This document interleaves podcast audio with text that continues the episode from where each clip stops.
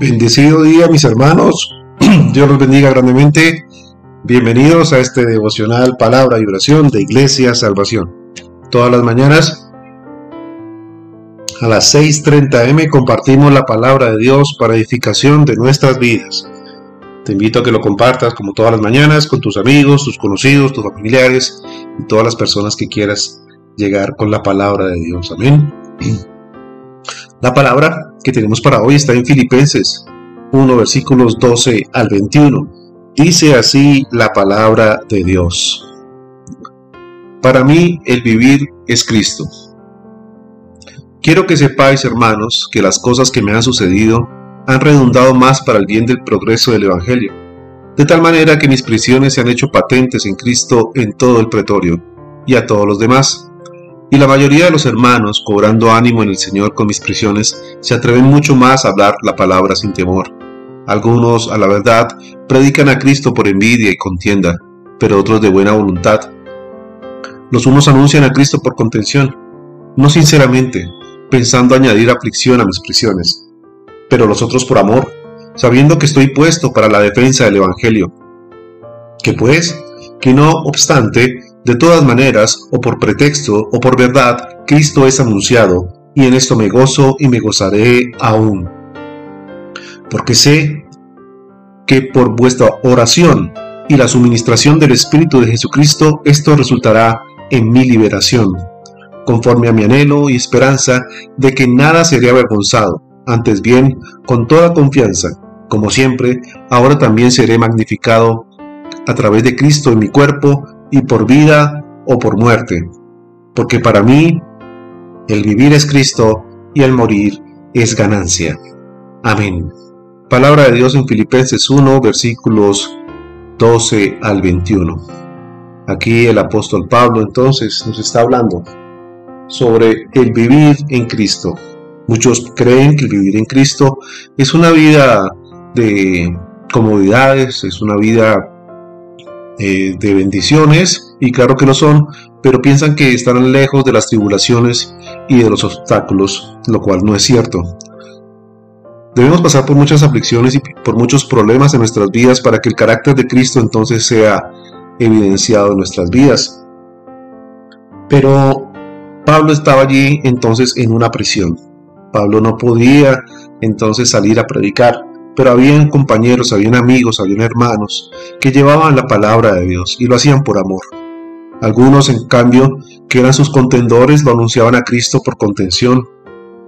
No sinceramente, se aprovechaban de que Pablo estaba en prisión precisamente para burlarse de él y pensar o decir que era un castigo de Dios lo que había sucedido con él, que Dios entonces lo estaba disciplinando y por ello entonces estaba en la cárcel. Pablo aún así mantenía su gozo. Soportó todas las acusaciones injustas y sin amargura hacia sus acusadores.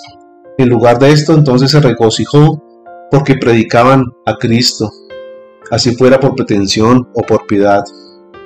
Pablo entonces quiso dar a entender que estaba seguro de que sería librado de esta angustia temporal. Su confianza entonces estaba puesta en Dios, no estaba puesta en los hombres. Sabía que Dios estaba utilizando estas prisiones, sabía que Dios lo estaba usando allí en la cárcel precisamente para llevar su palabra. Y ese era su anhelo, llevar la palabra de Dios. Por lo tanto, él no se avergonzaba, sino más creía y más se esforzaba en llevar la palabra de Dios. Él entonces no se amilanaba ante las circunstancias adversas. No pensaba que estaba siendo castigado por Dios, sino que Sabía que estaba cumpliendo un propósito y un plan divino.